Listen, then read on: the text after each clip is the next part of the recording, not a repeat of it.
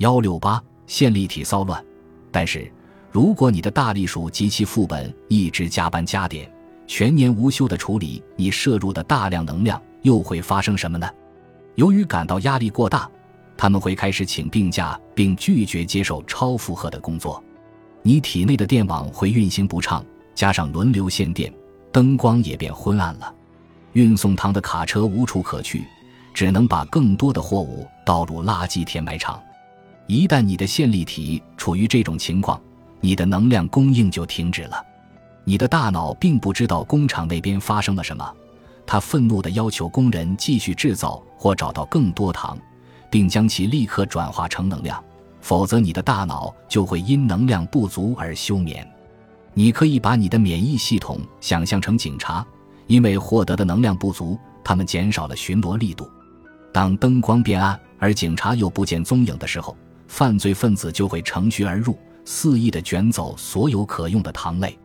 这个情景似乎和我读过的任何漫画书里的情节都不一样，但它确实既可怕又熟悉。幸运的是，这并非绝境。现在你可能已经了解到这种糟糕的事态是如何造成的，请耐心听我解释为什么我的计划能够拯救你。在你摄入糖或蛋白质后。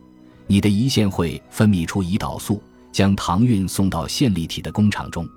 然而，如果工厂正在全速运转，胰岛素及其运送的货物就会被拒收。这时，胰岛素会指示脂蛋白脂肪酶去敦促脂肪细胞将糖转化成脂肪，储存起来，留待日后使用。如果你不停地摄入糖、蛋白质或凝集素，你可怜的胰腺就会分泌出大量的胰岛素来运送这些货物，并使其转化成脂肪。这种情况被称为胰岛素抵抗。但实际上，为了抗议不公平的工作环境，大力鼠及其团队也会放慢工作速度，甚至罢工。从本质上看，本章开头提到的所有疾病都和代谢紊乱有关。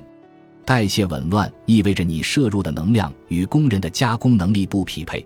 所以，它是由能量的过度摄入引起的，而且这些能量的主要形式是糖和蛋白质。如果你摄入了大量能够增加体内脂多糖含量的饱和脂肪和凝集素，那就难怪工人们要罢工了。